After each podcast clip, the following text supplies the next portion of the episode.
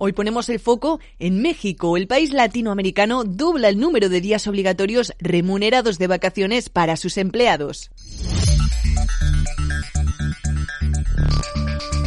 México ha dado la bienvenida 2023 eh, con un importante anuncio. A partir de ahora, sus trabajadores contarán con 12 días de vacaciones obligatorias al año frente a los seis anteriores. Así lo ha comunicado su secretaria de Trabajo, Luisa María Alcalde, quien por otro lado también ha anunciado la entrada en vigor del incremento del salario mínimo que pasa a ser de 6.223,2 pesos al mes, es decir, unos 300 euros. De esta manera, México pasa a ser la séptima economía economía latinoamericana que ofrece los mejores salarios según la Comisión Nacional de los Salarios Mínimos mexicana. Pero en lo que respecta a días de disfrute, ¿qué países del mundo se colocan en el ranking de los que más y menos días de vacaciones eh, pagados tienen?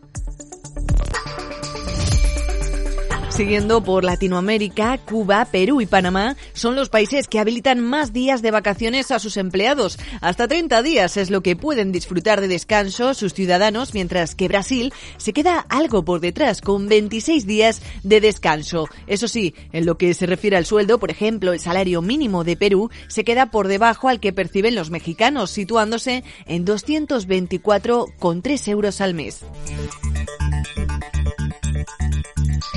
Y atención a los países que se colocan en la parte baja de la tabla, es decir, los que tienen menos días de vacaciones. En primer lugar, encontramos a China, con cinco días de descanso por cada año trabajado que pueden incrementarse hasta 15 para aquellas personas que lleven en activo más de 20 años. Por otro lado, los ciudadanos canadienses y de Japón apenas se presentan 10 días de vacaciones pagadas al año por debajo de Ecuador o El Salvador, cuyos trabajadores cuentan con hasta 15 días libres al año. El caso de Estados Unidos sería particular porque no contempla un mínimo de vacaciones anuales pagadas a nivel federal, es decir, los americanos ven los días libres como un beneficio y no como un derecho. Y en lo que se refiere a España, la situación es claramente mucho más favorable, digamos, que los europeos en líneas generales tienen más tiempo para desestresarse que otros trabajadores del mundo. España contempla un mínimo de 22 días laborables de vacaciones por año trabajado, pero en el caso de Francia o Finlandia,